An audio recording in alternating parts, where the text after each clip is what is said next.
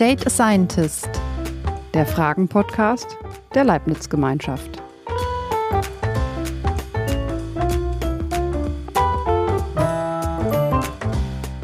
Hallo und herzlich willkommen bei Date a Scientist. Ich bin Marlene Sommer und stelle euch gleich unseren heutigen Fragensteller und unseren Leibniz-Experten vor. Ich lade euch ein, mit mir Ihrem Gespräch zu lauschen. Data Scientist ist der Fragen-Podcast der Leibniz-Gemeinschaft.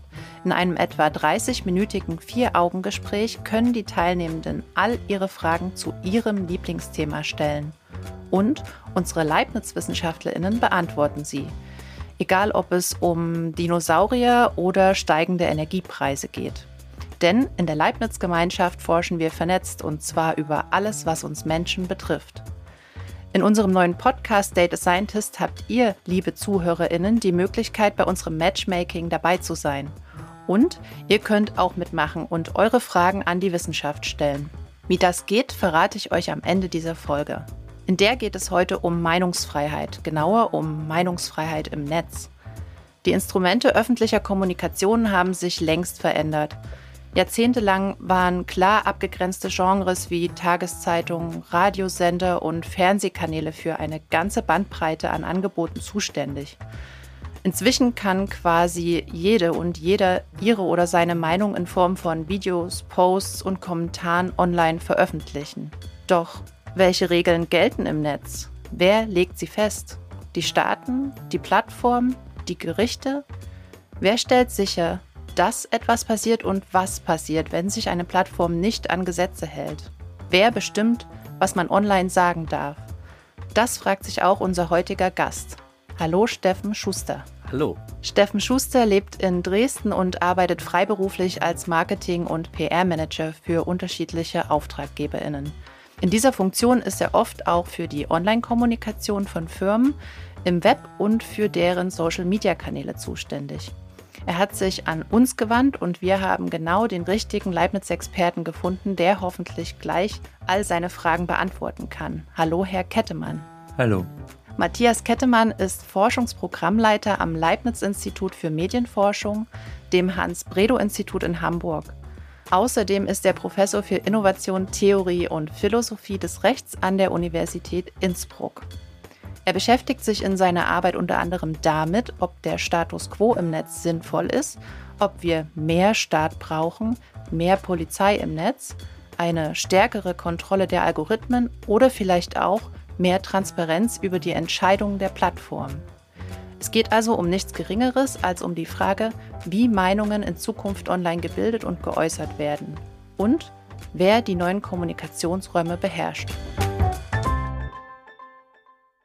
Lieber Herr Kettemann, bevor nun Steffen Schuster Sie mit seinen Fragen löchert, würde ich gern von Ihnen als erstes wissen, wie groß kann die Meinungsfreiheit sein, die uns Elon Musk zukünftig auf Twitter verspricht?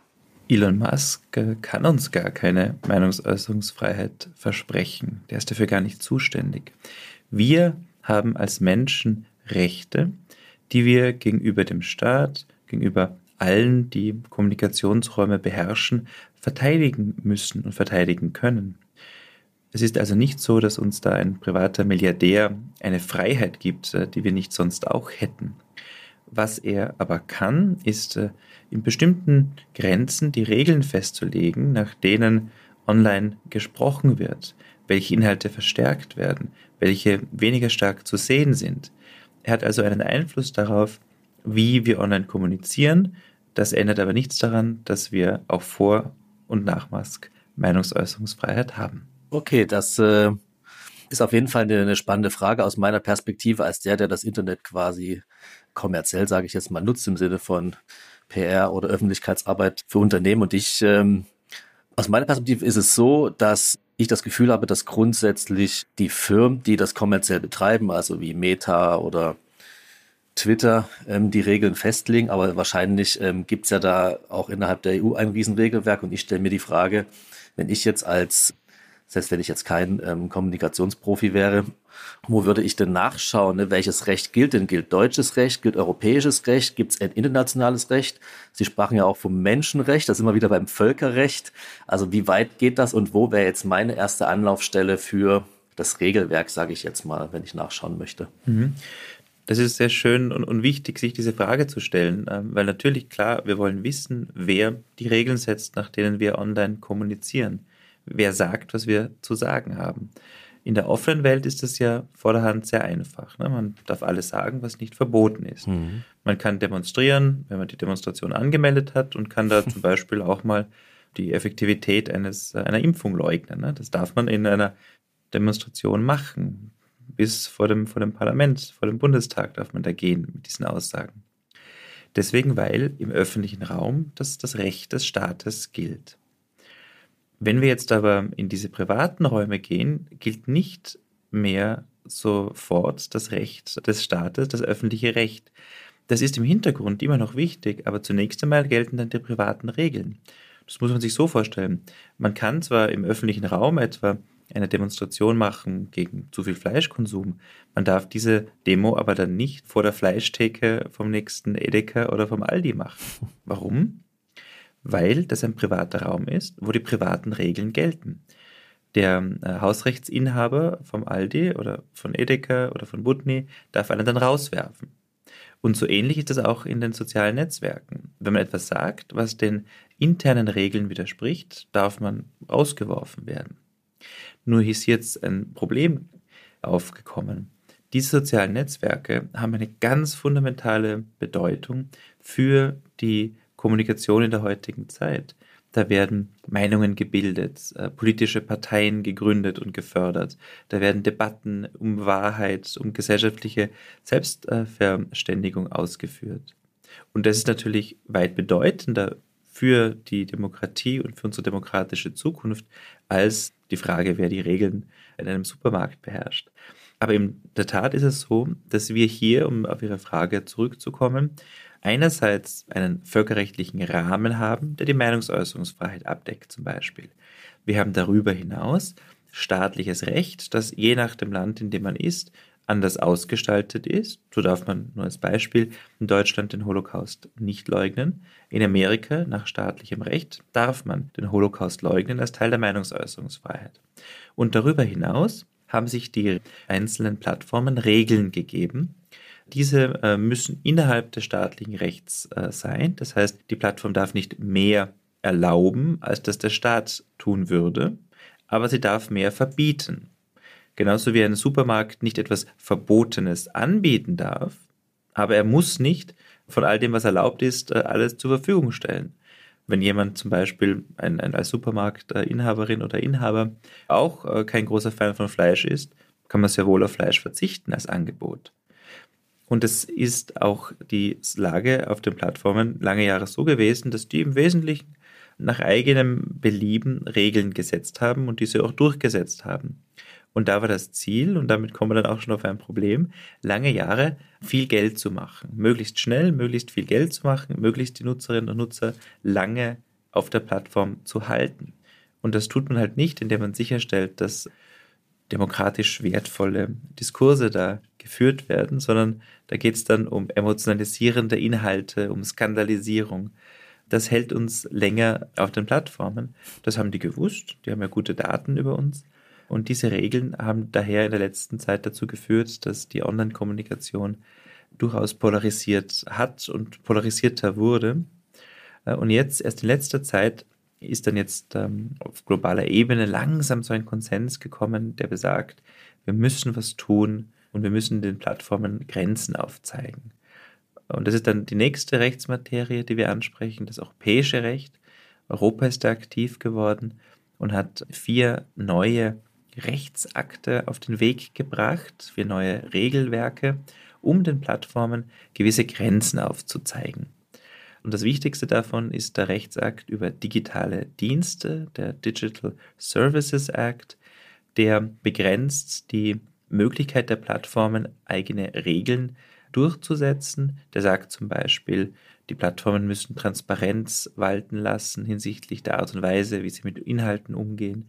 Sie müssen transparenter sein hinsichtlich der algorithmischen Empfehlungen, die sie durchführen. Das heißt, welche Inhalte werden verstärkt, welche Inhalte werden eher versteckt. Und sie dürfen nicht einfach willkürlich löschen. Sie müssen also in der Durchsetzung ihrer Regeln ein gewisses Maß an Fairness walten lassen.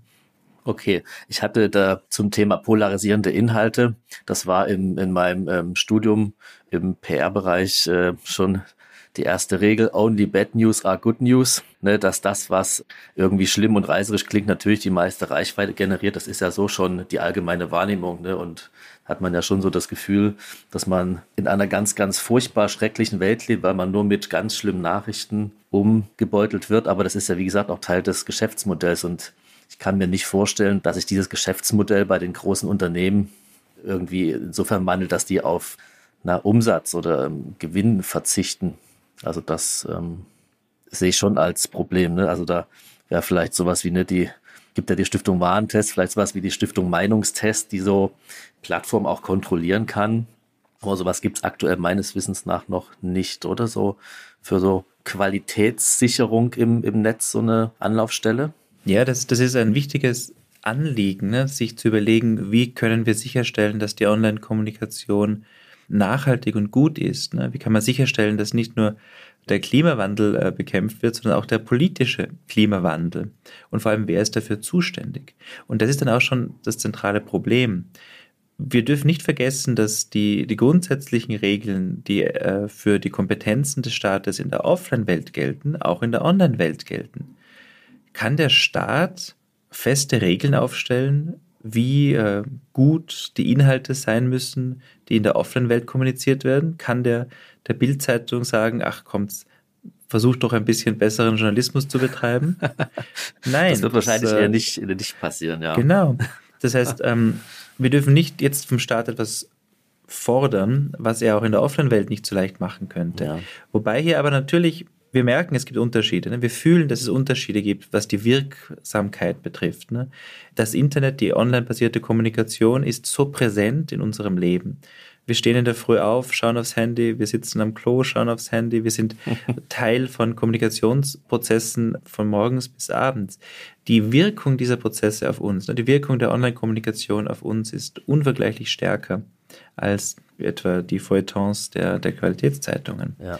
Das heißt, es ist durchaus ein Anliegen, dass das legitim ist, zu sagen, wir brauchen mehr Meinungsvielfalt, wir brauchen Sicherungsmechanismen für die Freiheitlichkeit der Meinungsbildung in Online-Räumen.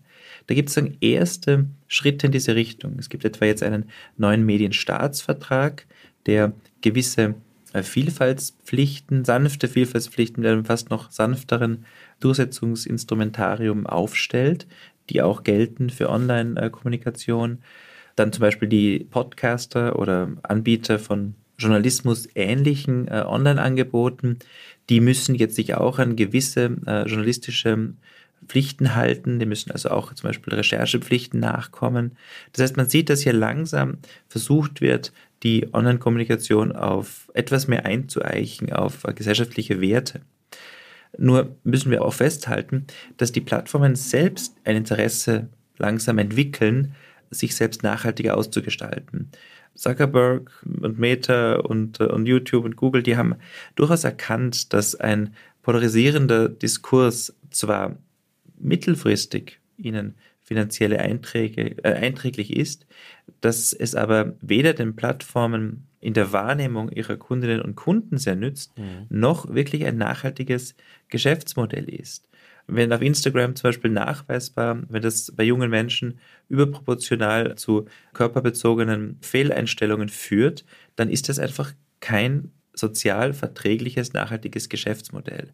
Und die Plattformen, denen darf man auch nicht unterstellen, dass sie etwas Böses wollen. Sie wollen, klar, Geld machen, aber es hat sich inzwischen der gesellschaftliche Diskurs doch stark verschoben, sodass gewisse grundlegende äh, Prinzipien der Nachhaltigkeit der Kommunikation, der kommunikativen Fairness und auch der Qualität der Inhalte sich langsam auch bei den Plattformen durchsetzen. Das ist äh, auf jeden Fall eine Tendenz, die, die ich auch wahrnehme. Was äh, mich noch so in der Vergangenheit ähm, beschäftigt oder was man halt so sieht und dass man das Gefühl hat, ne, dass sobald man ins Internet geht, fallen die Hemmungen. Ne? Sie, Sie sprachen ja vor uns, wenn ich hier in Dresden auf die Straße gehe und demonstriere, habe ich ja auch keine Tüte über dem Kopf, wo ich anonym bin, sondern schreie das ja laut hinaus.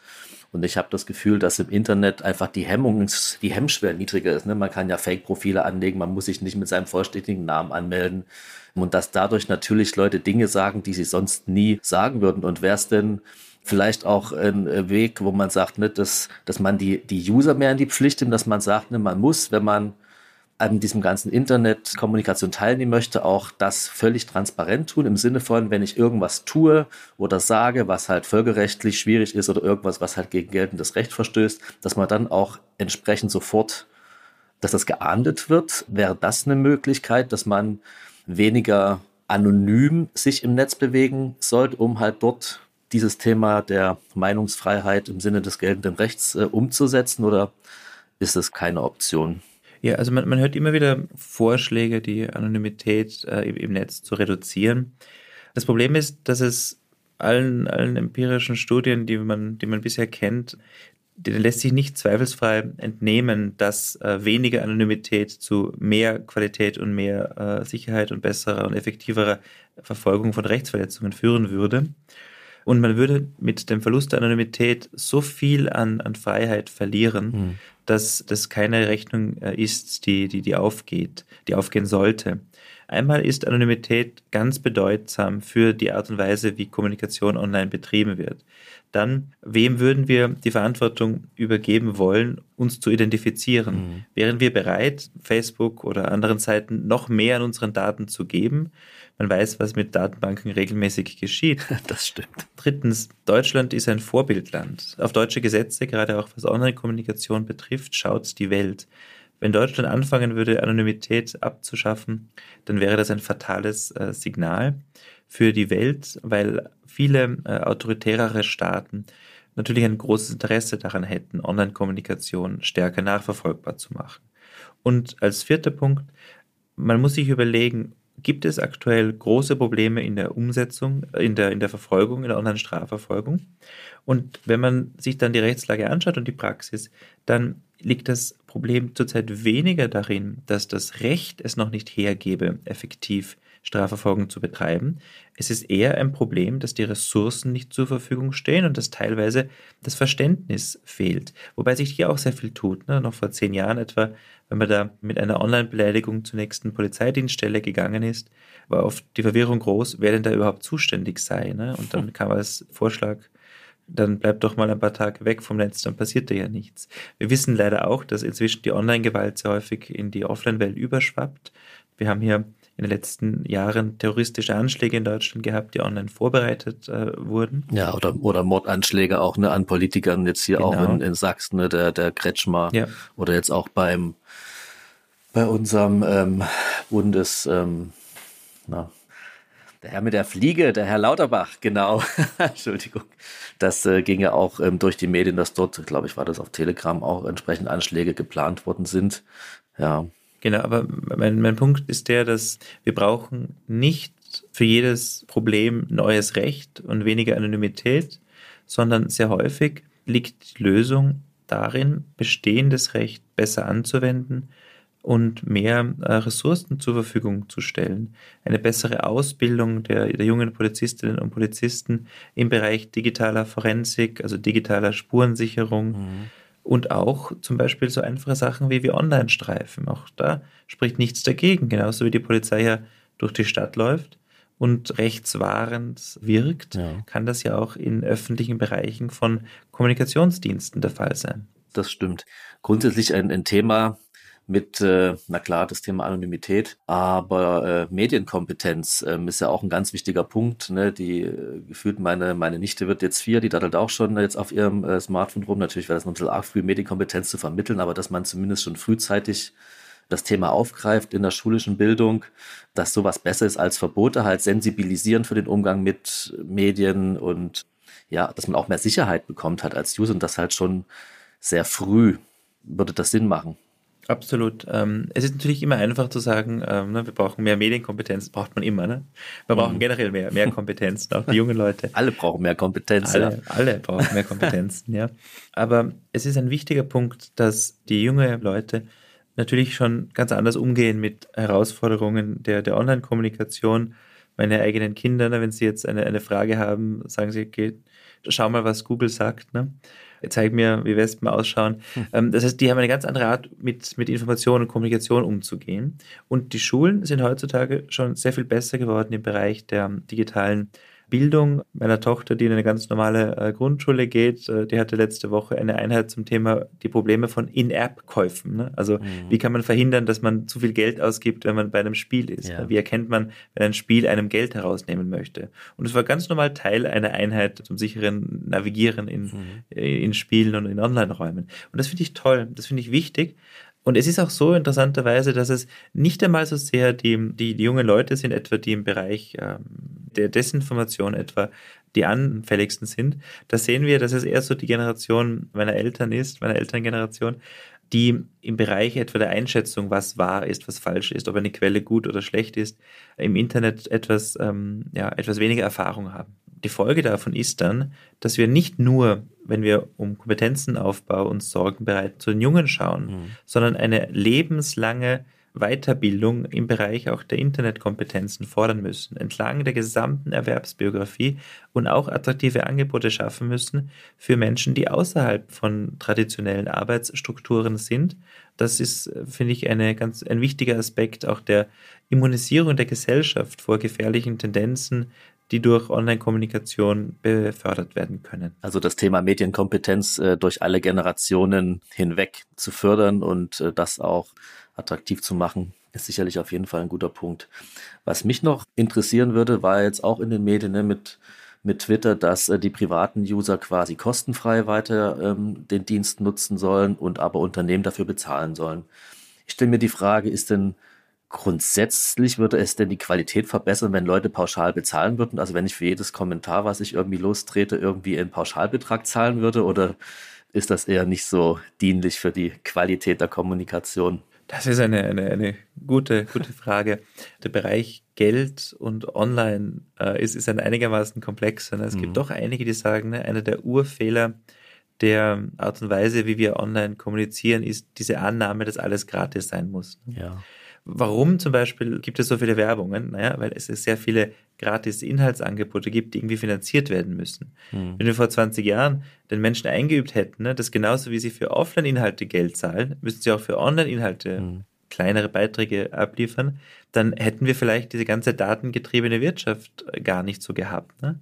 Mhm. Das ist nämlich schon interessant. Also ich, ich, bin ein großer Fan von Kommunikations- und Informationsfreiheit und freiem Zugang zu Wissensbeständen. Ne? Mhm. Aber dieser Grundansatz, ne, dass im Internet alles mal grundsätzlich gratis zu sein hat, der hat schon dazu geführt, dass viele Unternehmen über andere Wege versuchen mussten, zu Geld zu kommen. Mhm. Eben über immer zugeschnittenere Werbung, für die sie dann wieder ganz viele Daten erheben mussten. Mhm oder gedacht haben, dass sie es müssen. Ne? Wir wissen jetzt auch schon. Ja, das ist ja auch die, die Währung der heutigen Zeit, sind ja. die persönlichen Daten. Ne? Ganz ja, genau. Das, das so. Es gibt ja diesen, diesen schönen Spruch, ne? was ist das Produkt der sozialen Netzwerke? Also mhm. was, ist, was bieten soziale Netzwerke an? Daten. Uns, ne? uns. uns. Wir sind das Produkt. Uns, genau, Wir sind ne? das Netz, ja. Wir sind die Daten. Wir sind das Produkt, das, genau. das angeboten wird, den echten Kunden, ne? mhm. den unternehmerischen Kunden, die hier äh, Geld zahlen, um Werbung an uns zu präsentieren. Und in dem Sinne ist es weder überraschend noch äh, aus, aus unternehmerischer Sicht unlogisch, wenn jetzt Musk sagt, er würde für Unternehmenskommunikation Geld verlangen. Er hat eine Plattform, er kann dann natürlich sagen, dass deren Nutzung etwas kostet. Ne? Das ist, ja. so, so funktioniert ja auch Werbung. Ne? Ja. Das ist dann quasi, ja, also Einschaltungen der Unternehmen. Ich glaube nicht, dass sein Ansatz Twitter sehr viel besser machen wird.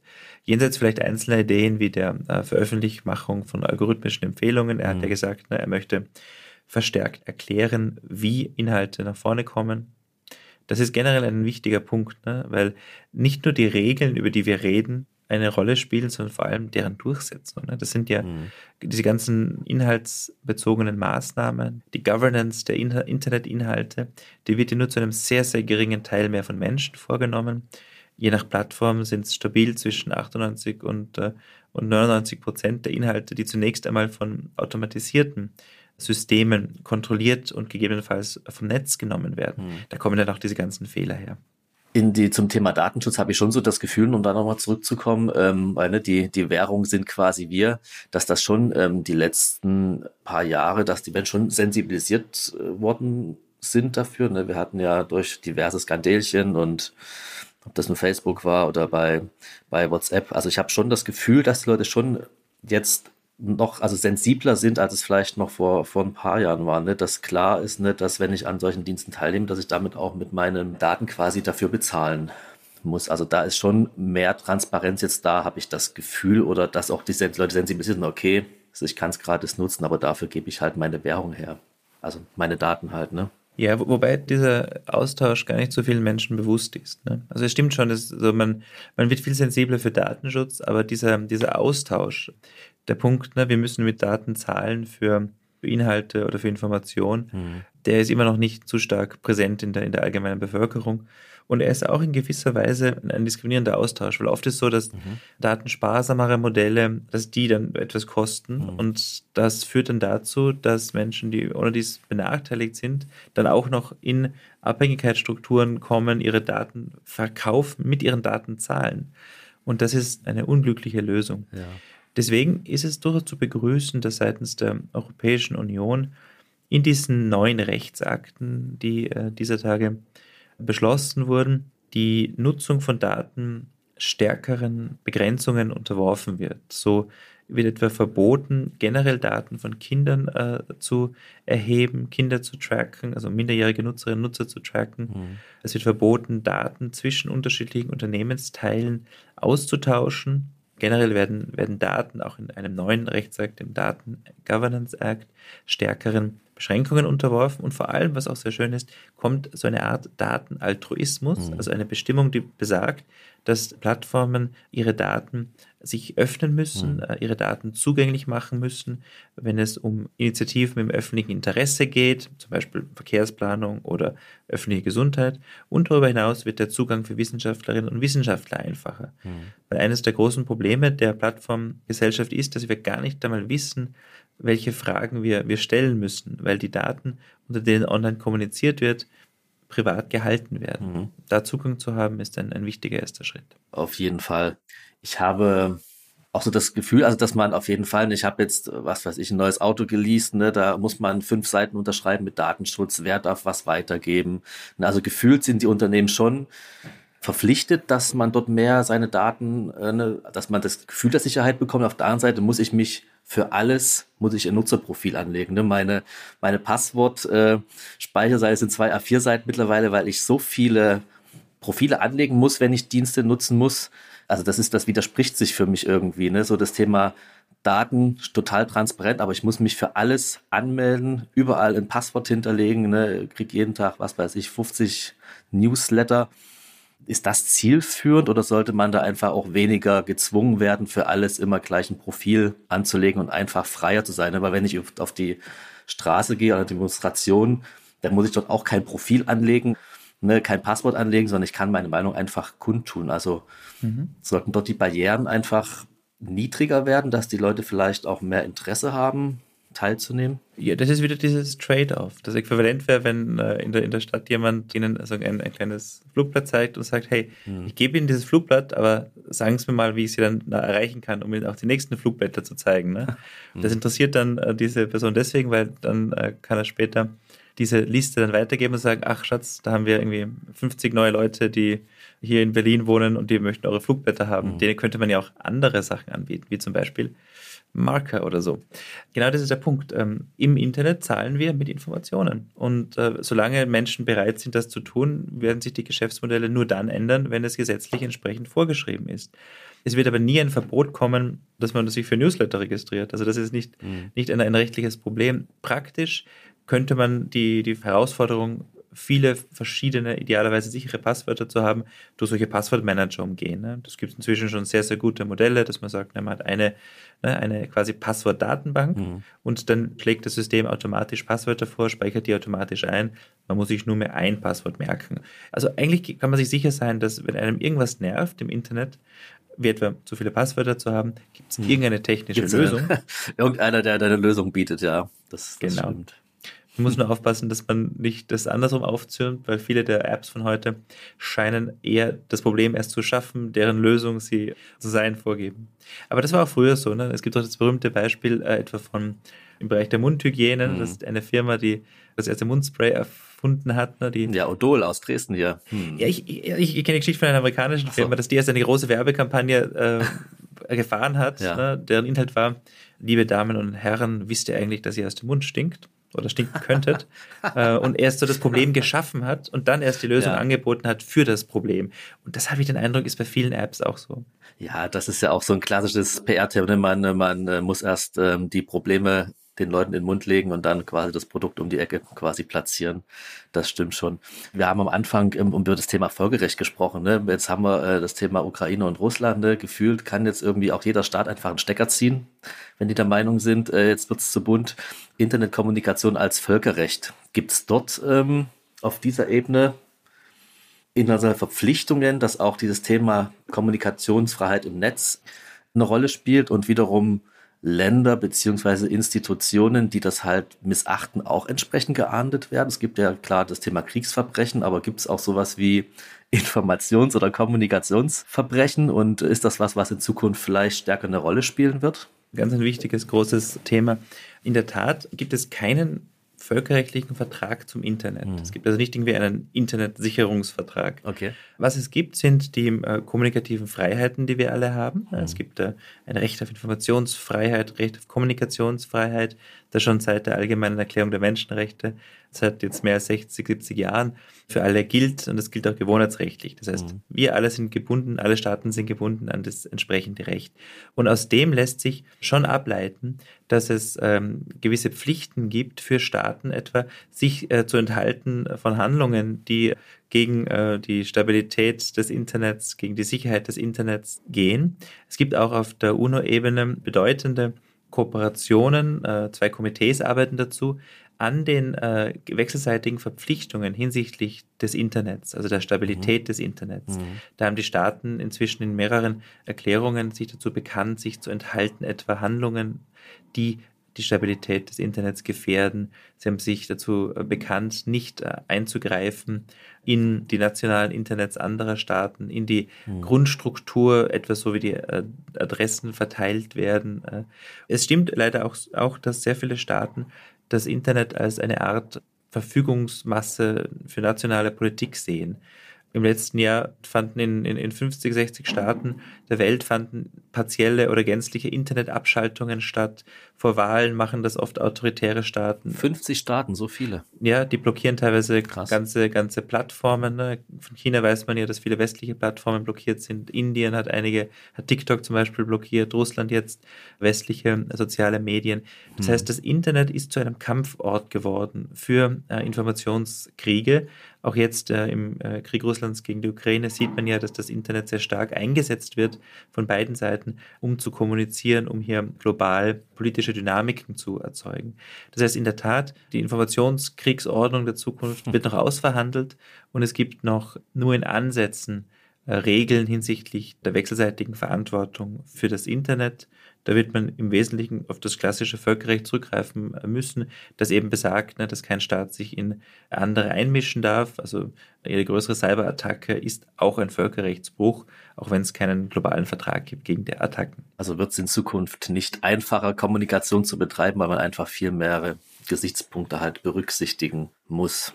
Aber es ist ein Menschenrecht, das nehme ich jetzt auch so mit, ne, dass ähm, Kommunikation als, als Menschenrecht und ähm, das Netz quasi die Erweiterung des freien Raums auch sein muss in Zukunft. Das ist ein schönes Schlusswort, bei dem ich gerne die jetzige Folge beenden würde. Vielen Dank, dass Sie Ihre Fragen und Erkenntnisse mit uns geteilt haben. Ein wirklich spannendes Thema. Ich habe auch sehr viel gelernt. Ich glaube, da wird sich auch in den nächsten Monaten und auch Jahren sicher immer noch viel wandeln, viel tun. Also ich bin gespannt, wie wir unsere Meinungsfreiheit da weiter einfordern, vertreten, wie kompetente Digitalpolizistinnen so aussehen werden in Zukunft, mhm. wie wir das Netz als Informationsort nutzen können, um im besten Fall auch eine hohe Qualität der Inhalte zu haben. Also toll, dass wir Ihnen zuhören durften und vielen Dank Ihnen beiden. Das war toll. Ich habe wirklich sehr viel mitgenommen. Vielen Dank.